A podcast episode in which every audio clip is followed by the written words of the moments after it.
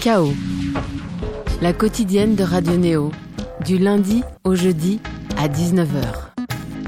Bonsoir néauditrices, néauditeurs. Le mimétisme, hein, c'est toujours plus fort que nous. Quand quelqu'un tousse dans une salle de cinéma, on tousse. Quand un enfant se met à pleurer, tout le monde pleure. Et quand on voit quelqu'un sourire, même si on n'est pas d'humeur, on répond avec ne serait-ce qu'un petit rictus. Ce soir, notre sourire sera large et grand à la hauteur de celui qu'arbore constamment notre invité. Et encore plus, encore, hein, sur la pochette de DNA, quatrième album d'une chanteuse transpirant combativité, ouverture d'esprit, joie de vivre. Et Brésil, un pays qu'elle s'est mise à bien mieux comprendre depuis qu'elle s'est installé à Paris il y a 13 ans. Au Brésil, on avait alors Lula au pouvoir, une économie et une société qui semblaient progresser, et un Neymar qui était alors, disait-on, un grand espoir, un artiste. Depuis, Neymar est devenu une star imbuvable, Lula est encore en prison des suites d'un vaste scandale de corruption, et que dire du président actuellement en fonction? Un pouvoir autoritaire qui a inspiré à Flavia Coelho un album où la lutte se transmet par l'espoir. Flavia Coelho, bonsoir. Boa noite. Comment ça va? Ça va très bien, merci beaucoup. Un quatrième album, ça fait plaisir. Je suis de retour. Je suis toujours là, c'est ça le plus important quand on est femme musicienne et dans la bataille de tous les jours, c'est de continuer à faire des albums. DNA, à comprendre par là ADN, il est pour beaucoup question en effet de racines, de gènes, mais aussi en effet de euh, lutte. Un premier extrait, Billy Django sur Radio Neo.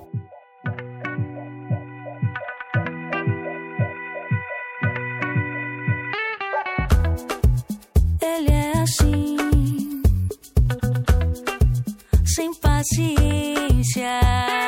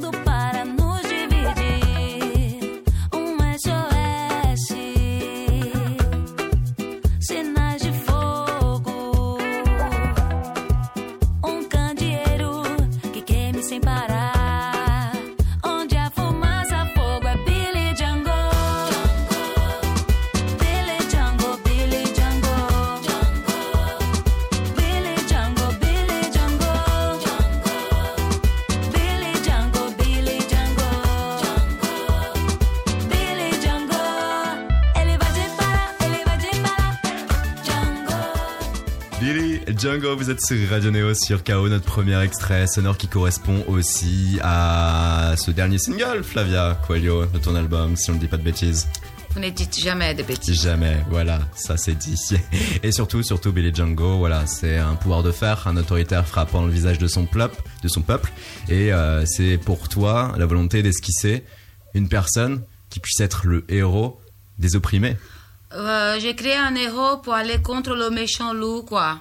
Qui, euh, il se trouve qu'il n'est pas qu'au Brésil, il y, a, il a un peu partout dans le monde en ce moment, malheureusement.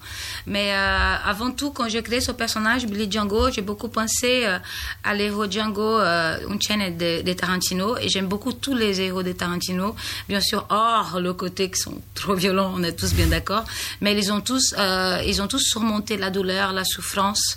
Et ils ont toujours beaucoup de force dans leurs yeux et cette envie de révolte. Je pensais, et je me suis dit que qu'est-ce que, qu'est-ce que ça serait Django au Brésil, dans le Brésil d'aujourd'hui.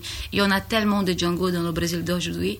Donc j'ai choisi Billy parce que c'est un, c'est un prénom qui, qui, qui va avec tout le monde, peu importe son choix. Et, et Django parce que ça m'évoque Tarantino. Donc euh, il fallait créer ce personnage pour aller contre tous les méchants loups qui sont un peu partout. Et surtout nous avons tous un Billy dans nous. hein. On a tous à un moment donné où on a envie de péter les plans et, euh, et essayer Mais- d'aller contre ces gens méchants là. Mais voilà, certains vont péter les plombs d'une mauvaise manière, alors que dans Et les ouais. films de Tarantino, en général, le héros va péter les plombs contre le méchant que nous-mêmes on aimerait voir être démonté. Exactement. Donc ça. voilà, c'est un peu le euh, Billy Django, il est là pour euh, arrêter les méchants. Et tous ceux aimant Flavia Coelho depuis tes premiers jours musicaux peuvent là se rassurer aussi, hein. On l'entend, la mélodie est là, on reste typiquement dans ce brassage musical qui te guide depuis ton premier album, Bossa Muffin. Encore ce vaste mélange entre cette bossa nova, ces autres styles typiques du Brésil auxquels on peut ajouter du reggae, un semblant hip-hop, plus dernièrement aussi le baile funk qui commence à émerger aussi euh, avec euh, l'électro parce que ça a voir des tonalités et des rythmiques plutôt électroniques, rapides. Ce que l'on sait aussi là, c'est qu'avec cet album, tu restes avec ton producteur de toujours. Il est encore la partie, Victor Vague. Vous entendez encore très bien ensemble J'aime beaucoup travailler avec les mêmes équipes en fait. Je pense que euh, dans les jours d'aujourd'hui, euh, c'est difficile de, de justement avoir un maximum de gens qui pensent au même projet. Et euh, j'ai cette chance-là de travailler avec Victor Vague, Alchonville, mon label, mon tourneur, tous ceux qui sont avec moi depuis un bon moment. Et je pense que c'est ça en fait. La vie d'aujourd'hui, c'est créer des équipes, c'est c'est pour qu'on puisse vraiment faire de beaux matchs de foot. Hmm. Al Chanville qui est ton batteur. Exactement, qui vient de la Martinique et qui euh, ça fait huit ans qu'il est avec moi et qui joue euh, avec Victor Vague depuis plus de 20 ans. Ils avaient un groupe qui s'appelait Cana, un groupe de reggae qui a eu beaucoup de succès il y a quelques années. Donc voilà, cette complicité pour moi est très importante dans la musique. C'est intéressant, tu es assez rare là-dessus. Euh, souvent les artistes vont vouloir changer d'équipe pour changer de son, se sentir régénéré, renouvelé et, et apparaître avec quelque chose de nouveau. Toi, non, pas besoin. Je fais partie un peu de l'école de Miriam Makeba. Miriam Makeba a passé 30 ans avec les mêmes musiciens et a fait une musique extraordinaire.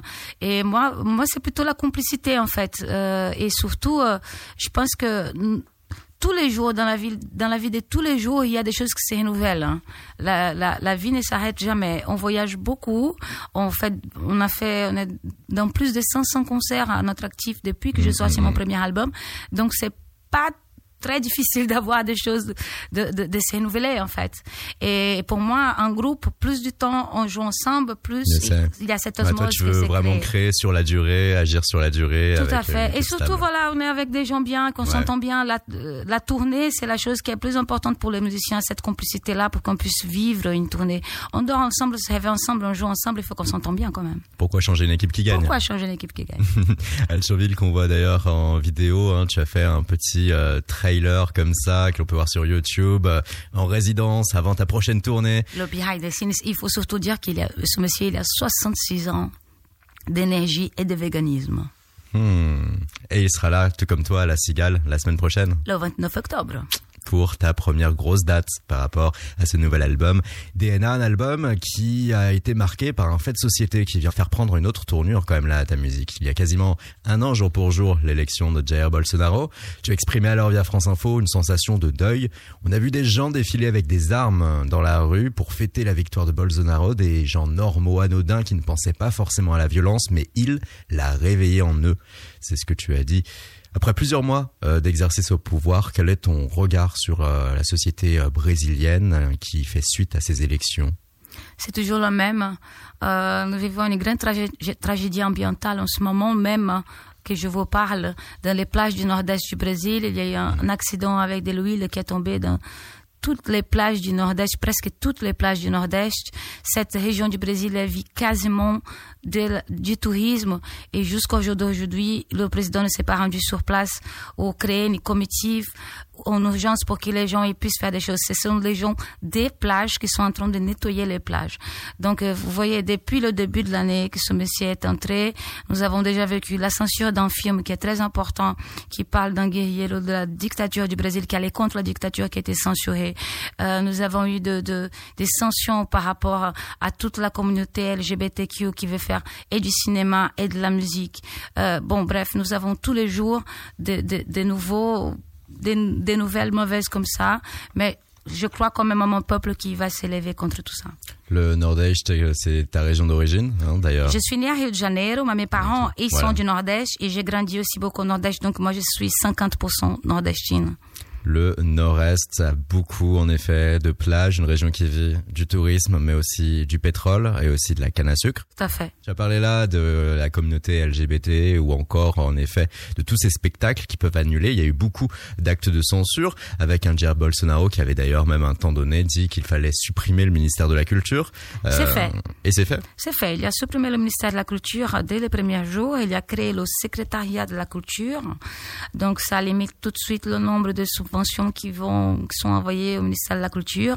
Et notamment, euh, ce qu'on appelait la loi Rouanet, qui était vraiment le grand incentivaire de la culture au pays. Avec beaucoup de spectacles euh, aux tonalités parfois donc LGBTQ+, qui ont été annulés, des subventions qui ont été supprimées, des censures pour des films, des censures aussi pour des musiques qui euh, n'allaient pas au sens du pouvoir et de la société que eux souhaitent imbriquer, une société qu'ils veulent eux euh, particulièrement euh, euh, brésilienne, blanche, hétérosexuelle, Conservatrice, euh, et aussi euh, pro bien évidemment euh, énergie fossile.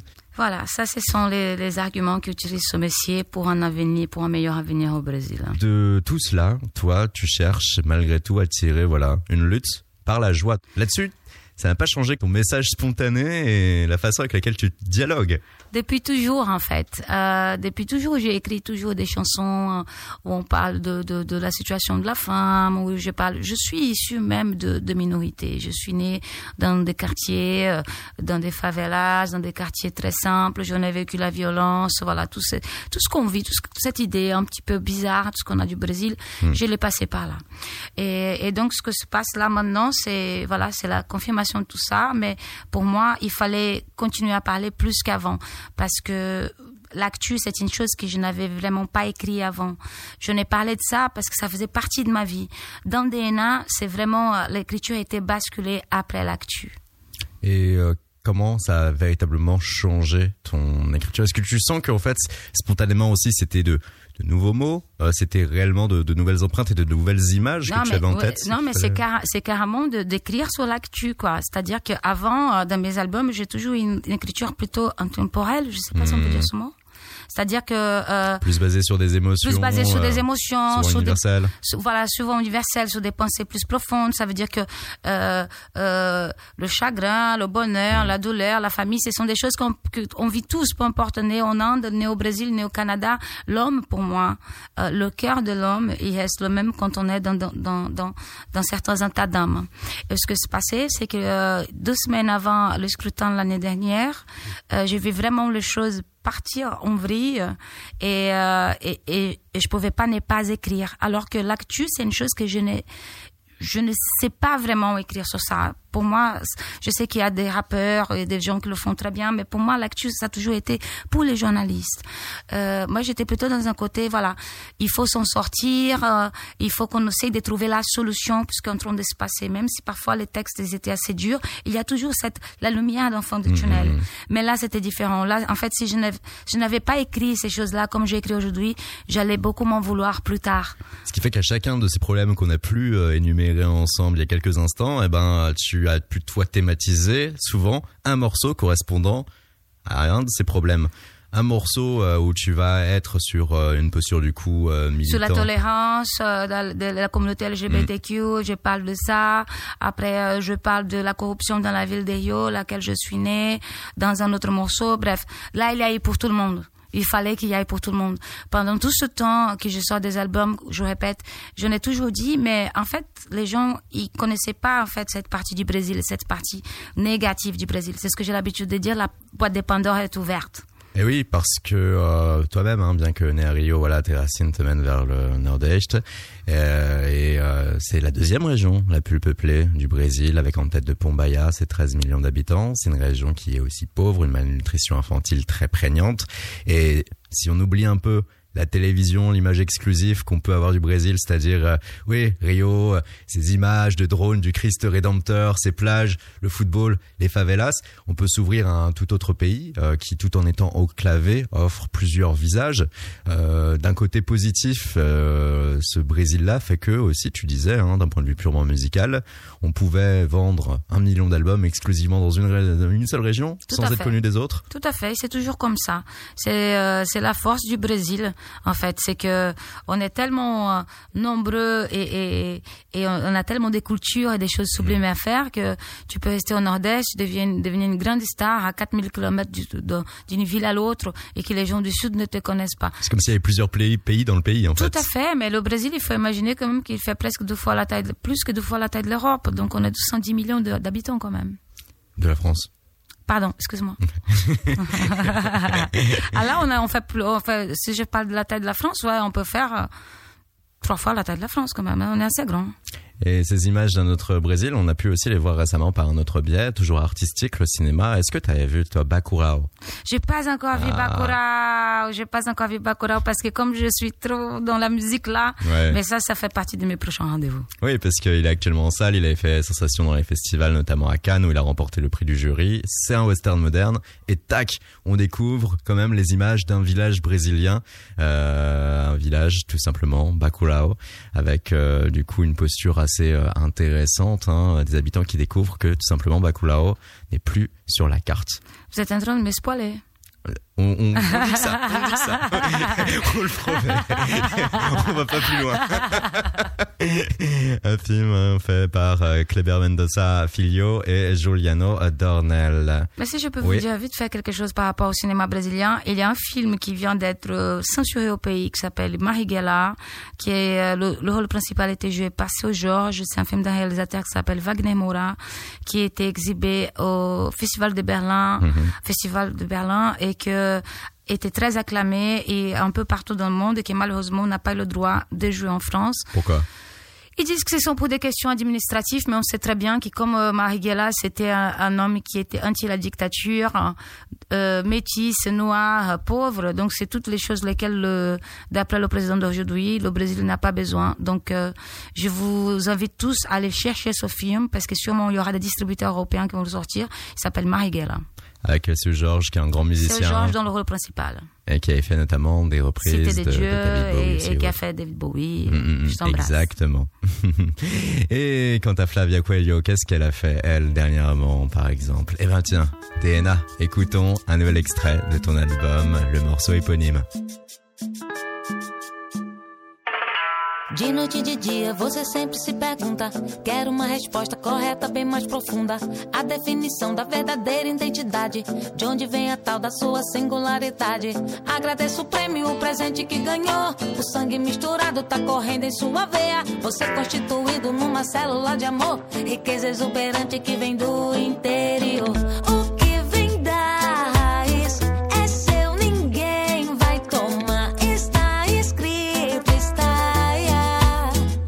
so they need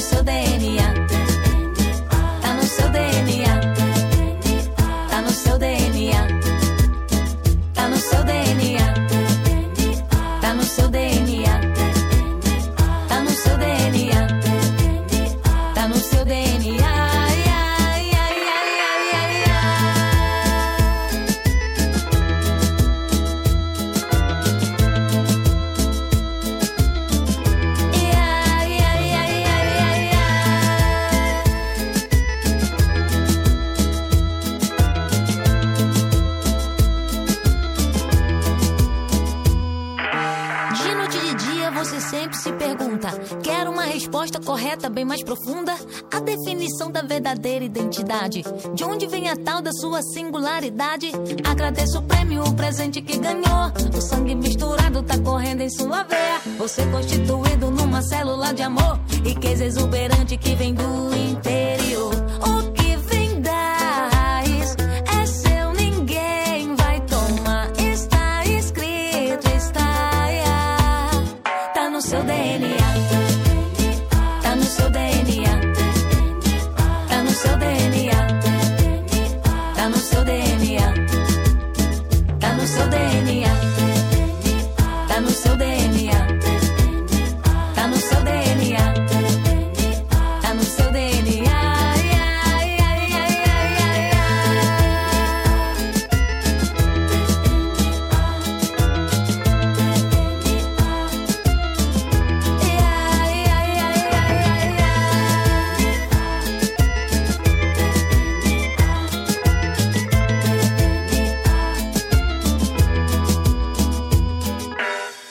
Chaque morceau, cette thématique, la DNA. Ce morceau l'appelle des racines, hein, et l'ouverture au métissage.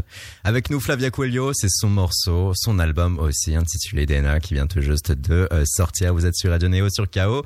Et donc, et donc, c'est euh, là, hein, le morceau pro brassage, Flavia. On a tous du sang euh, mêlé. On vient tous d'ailleurs. euh, Ouais. On vient tous d'ailleurs. Je pense que c'est à partir du moment qu'on qu'on, se dit vraiment ça, on, on, on accepte tout, euh, no- nos états d'âme, comment on est, nos cheveux, notre tête, notre façon de marcher. Et je pense que c'est ça l'avenir, le métissage. Arrêtons de de de, de cette idée identitaire à tout prix. Non, non, non, non, non. Allons vers l'avenir parce que ça fait longtemps qu'on est l'avenir, le métissage. Donc reconnaissons ça, acceptons-nous comme nous sommes. C'est ça qui provoque l'empathie, qui nous permet d'aller vers les autres. Et par rapport à ce morceau encore plus comme tout le reste, tu n'as jamais eu des pulsions parfois de faire passer tes idées d'une manière plus agressive en disant non, je suis tellement enragé, j'en ai tellement marre que euh, on est toujours ces problématiques là que je suis obligé de le laisser passer avec euh, une voix qui puisse être plus sombre, féroce, avec euh, une instrumentation aussi qui puisse être plus glaciale. Je trouve ça super ceux qui arrivent à le faire, mais euh, ce n'est pas moi. En fait, euh, toute ma musique est en accord avec mon histoire de vie, avec ce que je suis dans la vie de tous les jours.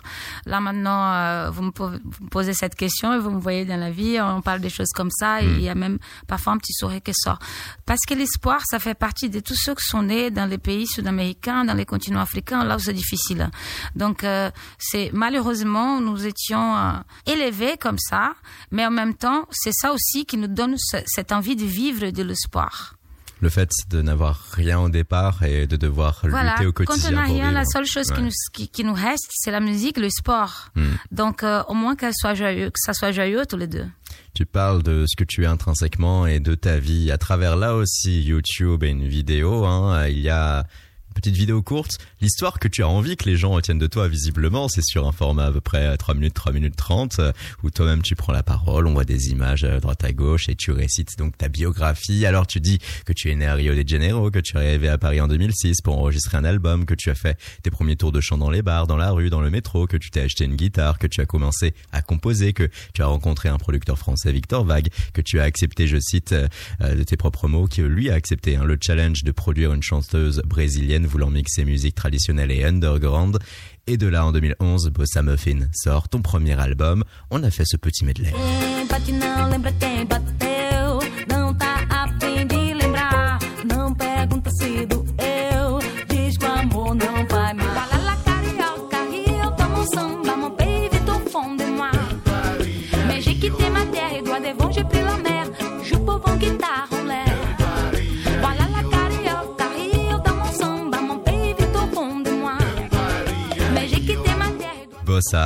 Muffin, le premier album, les premiers succès, salués par la presse française et le public. Là, on reprend ta biographie officielle, celle que tu as faite toi-même via YouTube. Victor, ton producteur, qui est par ailleurs pianiste et bassiste, invita avec toi aussi Al Chonville, un Martiniquais, pour jouer avec vous. Vous avez pris la route, joué beaucoup de concerts, à chaque fois devant un public différent, et dans ces moments de folie, vous avez pris le temps de faire remixer Bossa Muffin avec une sélection de DJ invités. Tu avais beaucoup d'idées, et grâce à Victor et Al, vous avez joué au football pendant que tu jouais à la guitare. Vous aviez quelques doutes, mais vous les aviez vaincus, et en 2014, tu es allé à la plage écrire ton second album Mundo Meu.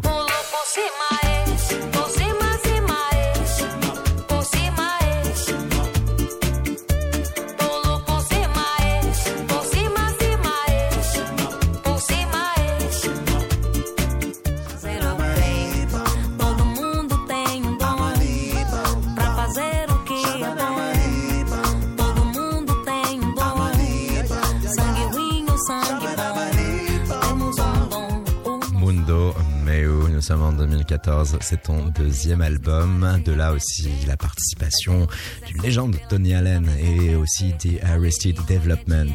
On reprend ta biographie officielle. Le public a aimé l'album, les journalistes l'ont chroniqué en France, en Angleterre, en Allemagne et même en Nouvelle-Zélande. Tu as fait un Olympia à guichet fermé en 2016. Et là, ton troisième album, Sonio Real.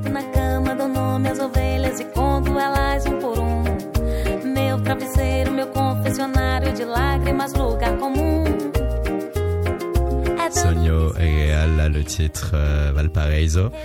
Et là, c'est le premier album qui t'unit au label qui est encore le tien aujourd'hui, Pias. Et là, tu étais donc en tête des charts iTunes. On reprend ta biographie officielle telle que tu l'as développée toi-même sur YouTube. Tu as rencontré des artistes internationaux avec qui tu as échangé à propos de la vie, de la musique, du monde et même du Brésil. Là, on te voit alors en photo tour à tour avec des Tony Allen, Tiken Jafakoli, Lucas Santana ou même Fefe. Et tu finis en disant sur six années, plus de 500 concerts. Flavia Coelho, c'est toi donc. Ouais, plus de 500 concerts. Je pense qu'on va arriver bientôt à 600. Donc, euh, c'est comme vous avez dit au début de la, de bio, euh, qui était fait en format bref. Dans mon- avec mon ordinateur et mes petites vidéos, on a l'habitude de faire ça pour s'amuser. Ouais. C'est euh, c'est un, cadeau de la vie. Je suis arrivée ici euh, en France pour d'abord essayer de, de grandir comme femme et comme être humain, faire un album euh, pour montrer et prouver à mon père que j'étais musicienne et que je pourrais faire ça comme une grande. Mais je m'attendais pas à faire 500 concerts et toutes ces rencontres extraordinaires. Parce que oui, ce que tu ne dis pas de toi dans ta biographie express, c'est que déjà, il a fallu lutter pour trouver un label. Ces mots, tu les as tenus pour Stone Alone, une interview assez récente. Quand on commençait à faire le tour des premières maisons de disques, personne ne voulait. Ils disaient que c'était trop compliqué. Ils disaient, mais non, mais les Brésiliens, c'est la lambada, c'est la bossa nova, c'est la samba, là, ta grande jupe, ta fleur, ta guitare. Et je n'avais aucun de ces éléments-là. Euh, mais je voulais faire une musique qui me correspondait. C'était mon premier album. Je pouvais pas faire un truc qui n'allait pas. J'avais rien, donc euh, je n'avais ni rien à perdre, ni rien à gagner. Je devais juste faire un album qui me plaise. Et il se trouve que euh, l'album était d'abord plu par les journalistes. C'est ceux qui ont vraiment euh, lu, ont compris, ont fait la description de ce que j'étais en train de faire. Et après, la maison de disques, j'ai eu une maison de disques. Et après, il y a eu toute une suite. on a fait plus de 200 concerts avec cet album. Et, et voilà, grâce à lui, je suis là du mimétisme, Flavia Coelho. Les gens ne pouvaient pas se dire au sein des labels musicaux qu'une musique brésilienne en dehors de la musique traditionnelle puisse marcher. Ah, il faut toujours. euh, ils avaient oublié qu'avant moi, il y en a eu euh, Gilberto Gil, Lénine, euh, il y a eu une clique extraordinaire. Mais c'est vrai que c'est vrai qu'eux, ils étaient quand même, ils avaient une carrière, ils en ont toujours une carrière énorme au Brésil, donc Ouais. c'est normal qu'ils se basaient sur ça. Moi, pour eux, je venais de nulle part et en plus, je voulais à tout prix imposer un truc lequel ils n'étaient pas habitués. Mais bon, mais ça, c'est le truc des femmes, ça c'est très féminin d'arriver quelque part et vouloir imposer un truc que les gens ne veulent pas. Et Gilberto Gil, c'est ton maître. C'est lui qui a ouvert la voie d'une musique plus métissée au Brésil. C'est ainsi que tu le décris. Et ce que tu ne disais pas aussi dans ta biographie courte, hein, c'est que euh, finalement, c'est de ta mère que vient la fibre artistique, le goût pour l'interprétation, le goût pour le chant, les voyages. C'est elle qui écoutait d'ailleurs plus de la musique étrangère avec des standards de Otis Redding, de Marvin Gaye, tandis que ton père, lui, était un peu plus austère, aimait plus aussi la musique traditionnelle brésilienne. Et c'est ton cousin qui te permettra d'avoir un pied à terre à Paris, où euh, tu arrives en 2006, tandis qu'en 2002, ton premier voyage, c'était lorsque tu étais incorporé dans un groupe de samba euh, traditionnel. Tu nous le disais, hein, là. Avec des costumes baïonnés un énorme chapeau que j'arrivais pas à tenir sur la tête. Mais c'était marrant. C'était marrant, c'était en plus au château de Versailles, donc tout de suite, le clinquant. Waouh, j'attendais voir tout le monde, Louis XIV, Antoinette, toute la clique de l'époque. Et c'est depuis euh, Paris que tu as pu vraiment euh, comprendre l'héritage brésilien. Et c'est vrai que c'est très humain finalement. C'est lorsqu'on quitte un lieu qu'on se met à mieux le comprendre, à mieux le voir parce qu'on a un regard extérieur. Complètement. Euh, quand je vivais au Brésil, pour moi, tout était 100% brésilien. Les instruments, la façon de manger, de marcher, etc. J'ai choisi l'Europe parce que c'était quand même le point de départ euh, où tout est parti d'ici, de, de l'Afrique. Ça a parti de l'Afrique, passé par ici et arrivé au Brésil. Donc, euh, avant, mon regard, c'était ça. L'accordéon était 100% du nord-est du Brésil. La, la guitare acoustique aussi, et nos rythmes divers Ouais. et variés aussi. Donc, c'est quand j'ai commencé ce grand voyage en Europe et en Afrique que, que j'arrive en Turquie, je retrouve des beignets, des choses qu'on a mangé au Brésil. J'arrive au Maroc, je trouve les, les thés, les épices qu'il y a au pays. Alors, l'Afrique, je vous raconte même pas. C'était, j'étais carrément à, à la maison. Donc, c'est comme ça vraiment que je commençais à comprendre la musique de mon pays. Parce que bien évidemment, la culture musicale du Brésil, elle est immense. Mais avant ça, il y avait seulement les Indiens. Donc, euh, c'était eux, c'est eux les vrais Brésiliens, Ouais. la terre, les Indiens, les autochtones brésiliens que je défends beaucoup. Et après, il y a eu tous ces mélanges, ces mélanges-là qui ont créé notre histoire. Donc, pour moi, pour que je puisse faire ma propre musique, il fallait que je redémarre à zéro. Ça veut dire de faire des vraies recherches par rapport au style de qu'est-ce que c'était la samba, qu'est-ce que c'était le pagode, qu'est-ce que c'était le forró. Euh, il y a même des anecdotes qui ont dit que le forró, il vient du Zadgo. Zadgo, cette musique qui vient de la Nouvelle-Orléans, c'était des Américains qui sont venus au Brésil et qui, et, et qui venaient, venaient au Brésil pour travailler dans la région du Nord-Est et qui disaient, qui, comme ils travaillaient dans la journée avec les Brésiliens, le Ouais. soir, il y avait une fête, une fête for all. Mais avec l'accent brésilien et est devenu le forró. Voilà, exactement. Donc vous savez, des anecdotes comme ça au pays, il y en a sans arrêt. Et, et ces anecdotes-là, c'est que les voyages qui nous apprennent. Et avec euh, les voyages musicaux nombreux sur ces dernières années, si on reparle là naturellement de métissage comme dans ton morceau euh, DNA, hein, rien que sur ces derniers mois, eh ben on t'a remixé ou on t'a vu collaborer aux compositions d'artistes hétéroclites avec là une empreinte, une touche internationale. On va commencer avec l'Ouganda, hein, un son de Gato Preto, Fala Comigo. Mozambique, Mozambique. Mozambique. Oh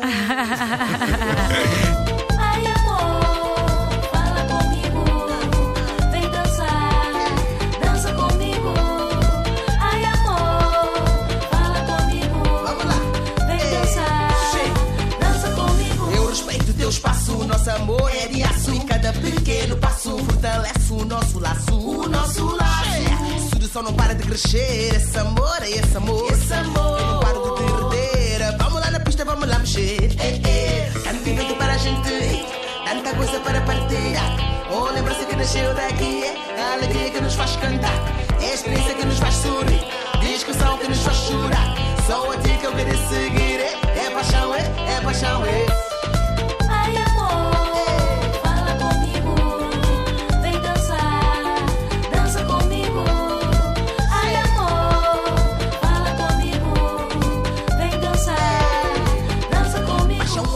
Coupé, qu'elle dit coupé décalé, hein? Non, non, non, ça. Ah oui, coupé décalé, ndombolo, ça c'est du afrofuturiste, on appelle ça.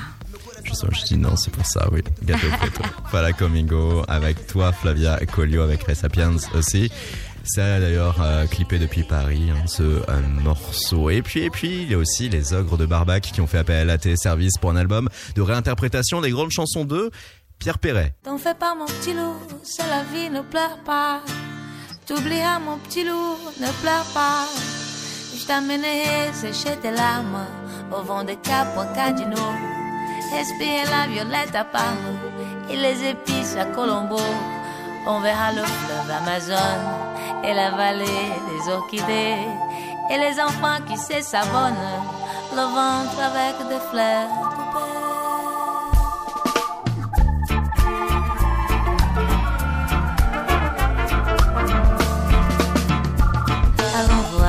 d'Abraham, c'est encore plus beau qu'on le dit.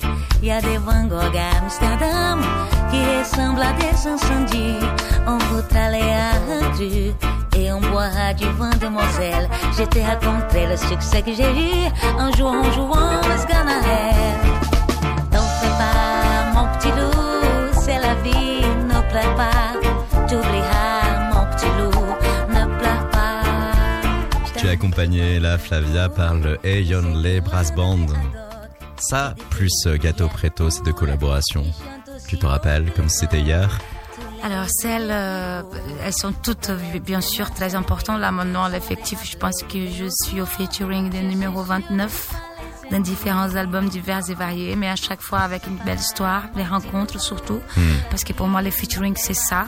Les Avant- rencontres humaines déjà. Déjà et- humaine, ouais, on ouais. voit comment ça marche, si on s'entend bien. Après, on part à la musique. Moi, je crois pas du tout à des featuring qu'on se connaît pas ou pour des histoires commerciales. Alors que pas ça, ma oui, vie. ça se pratique souvent, du style un mail, on se voit même pas, on le fait dans des studios C'est le différents. commerce, et- la musique ouais. aussi fait partie du commerce. Euh, donc euh, il y a ceux qui le font font très bien, c'est pas un jugement. Mais euh, cette rencontre-là, spécialement avec Pierre, déjà vous voyez très bien les paroles de, Pierre Perret, c'est quelque chose de très belle et pointu dans la langue française. Moi, je suis à peine francophone parce que j'ai appris à parler français à l'Institut Georges Pompidou. Donc c'est, mais avant Ah, tu te débrouilles bien quand même. J'essaie de me débrouiller comme je peux, c'est mon système D de langage. Euh, mais euh, c'est surtout avoir rencontré Pierre Perret, qui pour moi c'est un des plus grands auteurs euh, de la francophonie et, et quelqu'un qui a le cœur euh, en main, une générosité énorme et bien sûr les ogres de Barbac et tous les autres, tous les artistes lesquels je, je fais des participations, on devient vraiment des amis ensuite. Ce qui est bien aussi, c'est qu'à travers toutes ces collaborations, on voit que tes racines musicales sont en effet hyper multiples, que tu peux te fondre dans quelque chose qui va mêler chansons françaises et reggae, comme quelque chose qui va être donc plus afro-futuriste. Et et il y a aussi le dub. T'as une certaine histoire hein, avec euh, le dub. Et là c'est Panda Dub qui récemment hein, a remixé l'une de tes toutes premières chansons d'ailleurs Sunshine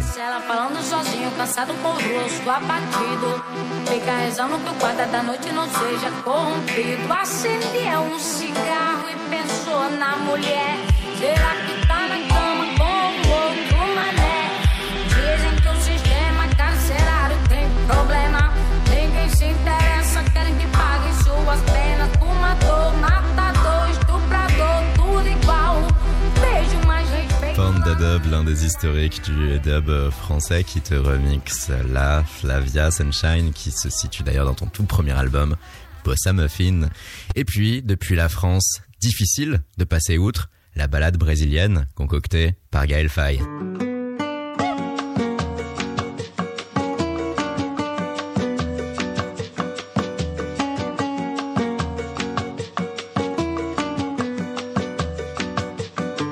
La tête tourne en derviche, l'alcool assèche, un goût âpre en bouche, ma langue une lame dans une poche rêche. Le parquet craque sous nos semelles usées de gosses de riches, on fume sur la corniche, dedans la musique recouvre les causeries. L'amour riche, on s'en contente, les nuits sont fraîches. Demain on dort, dimanche au temple, le pasteur ne fera que de faux prêches. On a la vie devant nous pour user nos cartouches. Dehors la ville est belle comme si j'étais un bateau mouche. Degré dans le rouge, des couples copulent sur la lune. Copine, c'est la luce, 15 ans d'âge transforme tes yeux en lagune. Embouteillage de filles devant les toilettes. Merde, j'ai confondu les noyaux d'olive avec les cacahuètes. On danse nos solitudes sur des rythmes binaires. Tous par terre, le cerveau dans la brume, y a de l'humour dans l'air. Dans ces instants, bref, c'est le temps qu'on déjoue. Donc, dis-moi à quoi on joue avant les lueurs du jour.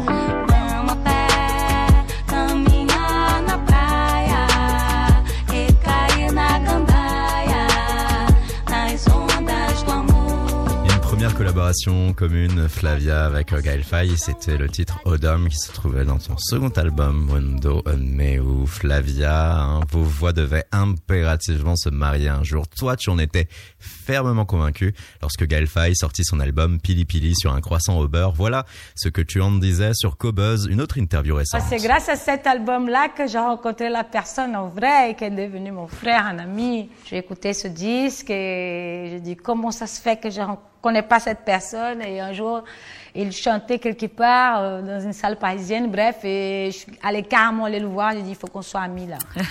Bon, que ça marche quoi. Ah ouais, mais il faut toujours, il faut pas. Moi, j'ai jamais eu peur des gens. euh, J'aime les artistes. Je pense que je fais ce métier parce que j'adore les artistes et que je pense que c'est important d'aller voir les personnes quand on les aime, quand on les admire, leur dire.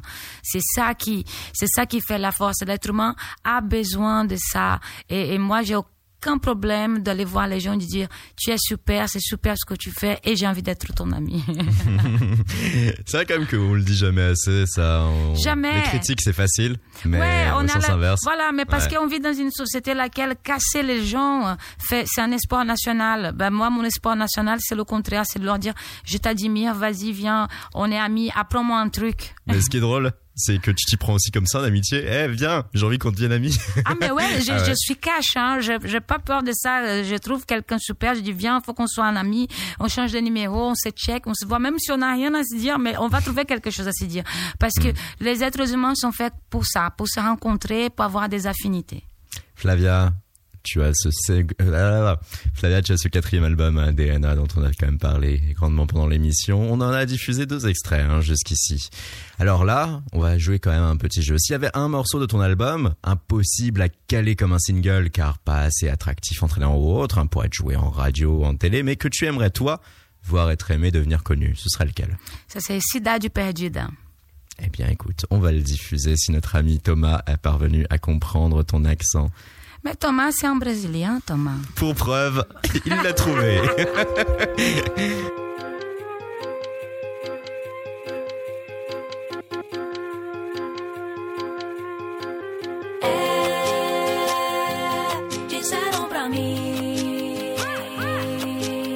Cidade perdida,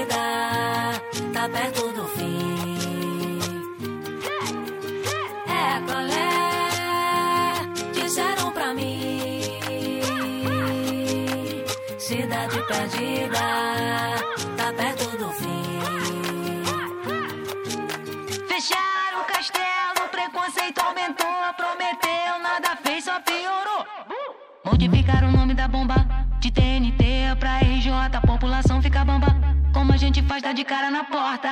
Quem que roubou? Mala de dinheiro deram golpe no estado, fugiram pro estrangeiro. Corrupção e medo de mãos dadas estão lá fora. Tu bateu o bico, bate a bota antes da hora. Vê, professor. Pobre sem salário sendo ameaçado, crime tá organizado. A verba foi cortada da merenda da escola. Criança carente se aproxima da pistola. É,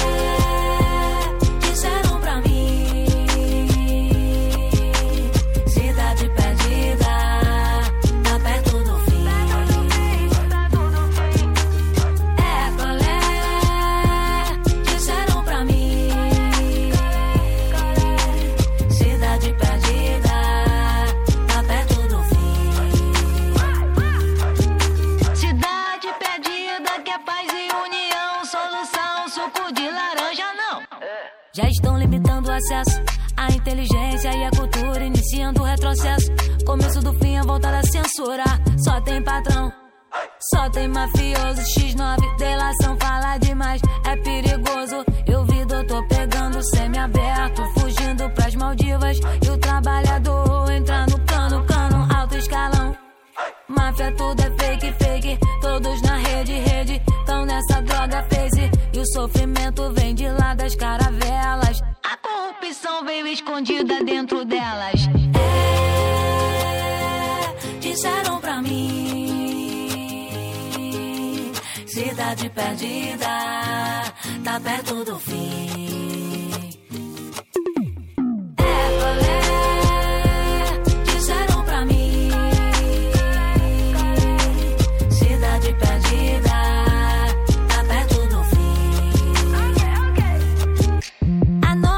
Petite base hip-hop, notre petite base baile funk aussi pour conclure. Flavia Coelho qui est avec nous sur Radio Neo sur KO. C'était donc ton choix, ta sélection, ce morceau. Pourquoi?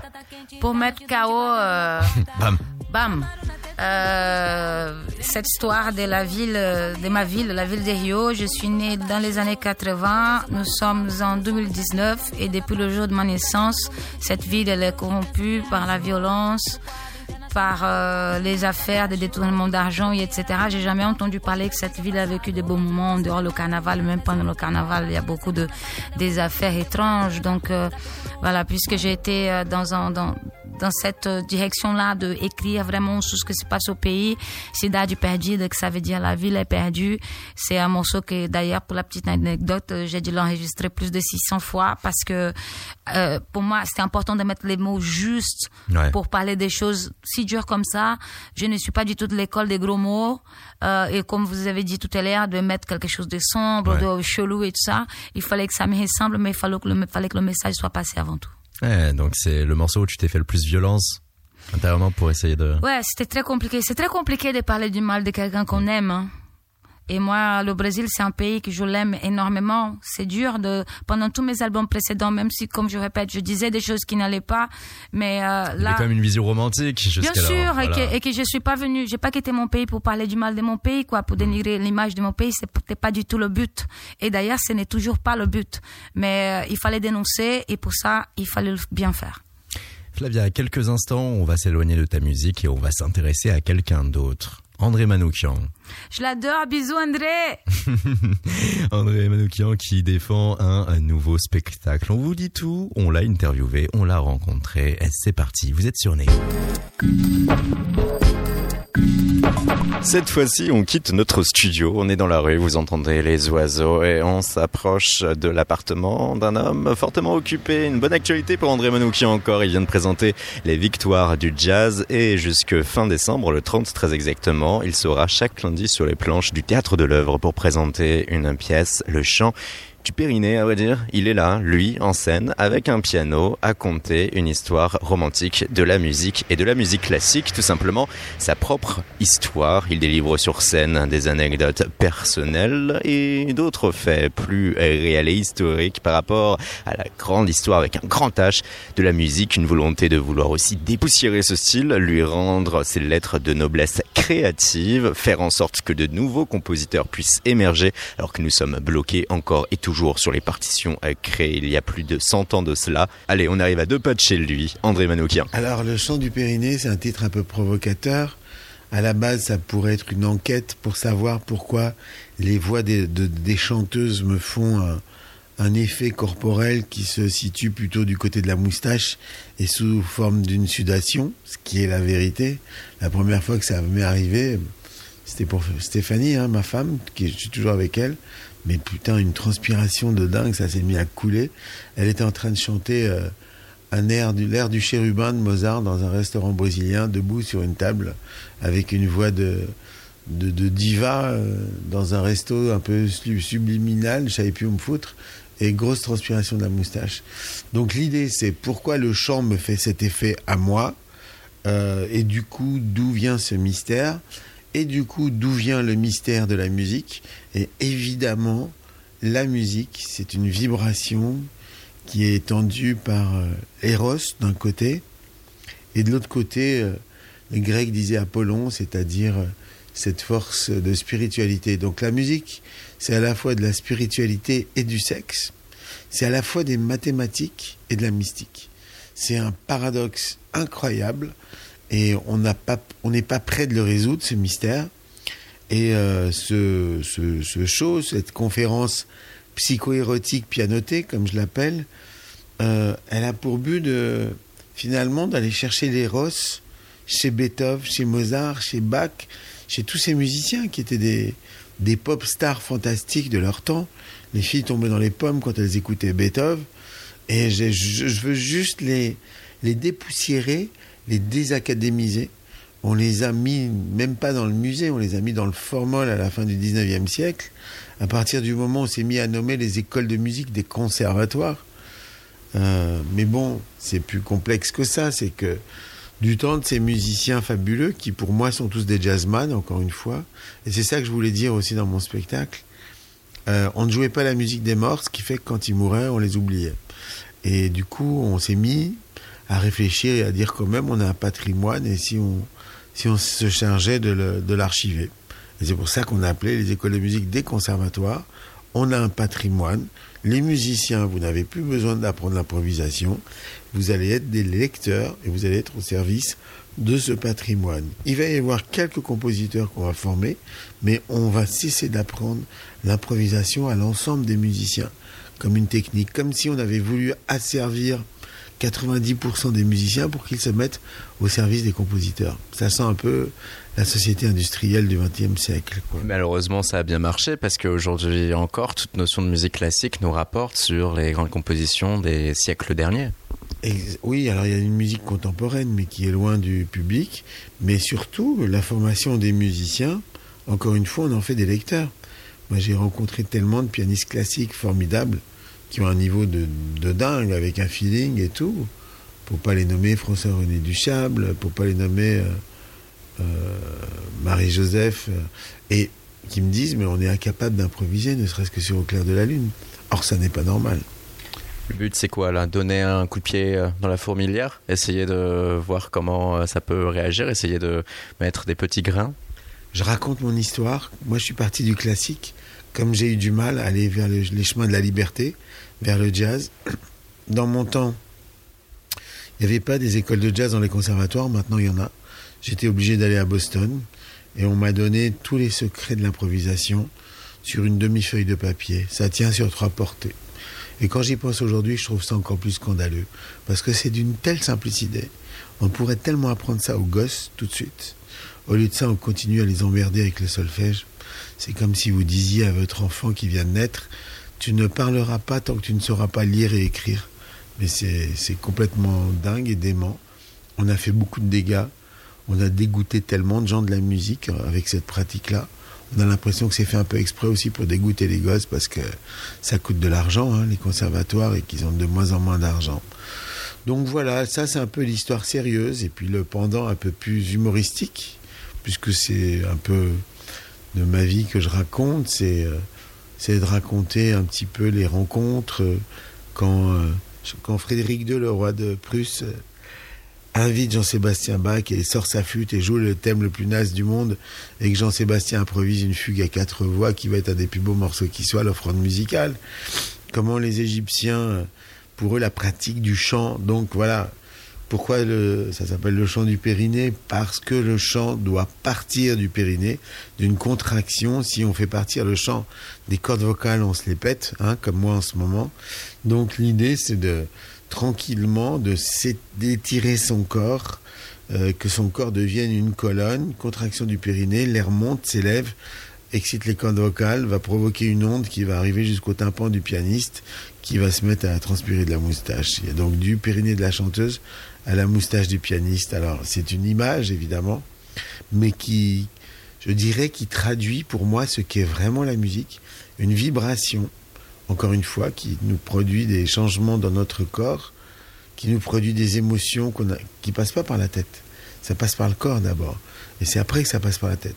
C'est pour ça que c'était intéressant pour moi de faire la nouvelle star et de débriefer immédiatement les émotions que je ressentais, euh, qu'elles soient positives ou négatives. Trouver des mots, c'est pas facile sur la musique. C'est ce que j'ai fait depuis longtemps. Et j'ai décidé d'un peu tout compiler, en gros, et de, voilà, et de présenter ça sur scène avec des morceaux que je joue à la fois pour illustrer et en même temps, euh, c'est ma musique que je joue. Je raconte le parcours finalement d'un musicien en quête de liberté musicale et qui essaye de se débarrasser du, j'allais dire, de l'envoûtement des chanteuses. C'est une double, c'est une double quête. Ce qui sont difficiles d'ailleurs au demeurant. Et de tout cela aussi, une approche qui va être euh, beaucoup plus euh, romantique par rapport à la musique qu'une approche bien évidemment euh, scientifique pour chercher à expliquer justement tout ça, tout ce que peut provoquer la musique intérieurement. Alors, c'est ça, quand je disais que la musique, c'est des mathématiques, c'est c'est des, c'est des fréquences. Euh, le La qui vibre à 440, l'octave va vibrer à 880 Hertz. Et du coup, euh, on s'aperçoit que les accords consonantes et harmonieuses correspondent à des rapports de chiffres entiers. Euh, quand on divise euh, une corde par 3, on obtient une quinte. Quand on la divise par 4, on obtient une quarte. Il y a des chiffres qui viennent comme ça. Euh, et, tout d'un coup, par exemple, si on prend un demi-ton, ben, il y a un La qui va être à 440 et puis le Si bémol qui va être à 450. Et du coup, là, ça va provoquer un frottement qu'on entend nous à l'oreille qui est désagréable. Et harmoniquement, si on voit la fréquence, on est presque dans du bruit, dans quelque chose de très strident, puisque les fréquences sont très très très proches. Donc, bien sûr qu'il y a quelque chose de subjectif dans la musique, mais quelque chose d'objectif qui fait qu'il y a des choses qui nous semblent consonants et des choses qui nous semblent dissonants. C'est les notes qui sont très près les unes des autres. Dans la Bible, ça commence avec deux frères qui se mettent sur la gueule. Quoi. C'est, c'est pareil, deux notes qui sont proches. euh, C'est, deux, c'est toujours les voisins qui se font la guerre. C'est jamais les gens qui sont éloignés d'un continent. Quoi. Et à travers cette euh, suite euh, logique, ces chiffres aussi, on peut comprendre également que, en effet, ça doit être dur. Et si on revient en arrière à ces fameux musiciens classiques, de pouvoir improviser, de pouvoir se défaire euh, lorsque on a eu un tel bagage euh, technique qui est venu constituer notre cerveau. Moi-même, je l'ai expérimenté. Je m'en suis débarrassé en allant aux États-Unis. Euh, donc, c'est pour ça que je- j'en parle avec au- d'autant plus de passion. C'est que c'était un vrai besoin pour moi. J'ai commencé le piano classique, j'avais 6 ans. À 13 ans, j'écoutais mon premier disque de ragtime. Je, crois que j'en ai chialé. Tout d'un coup, pour moi, c'était euh, c'est un disque de Fats Weller. Le ragtime, c'était Jean-Sébastien Bach avec du rythme. C'était les mêmes accords diminués, mais avec quelque chose de plus naïf. Et, et c'est délicieux la manière dont les Africains se sont emparés de la musique classique et l'ont transformée. Et du coup, euh, je raconte un petit peu ce parcours. Euh, il a fallu que j'aille dans cette école américaine pour apprendre l'improvisation. Et ensuite, alors c'est quoi apprendre l'improvisation?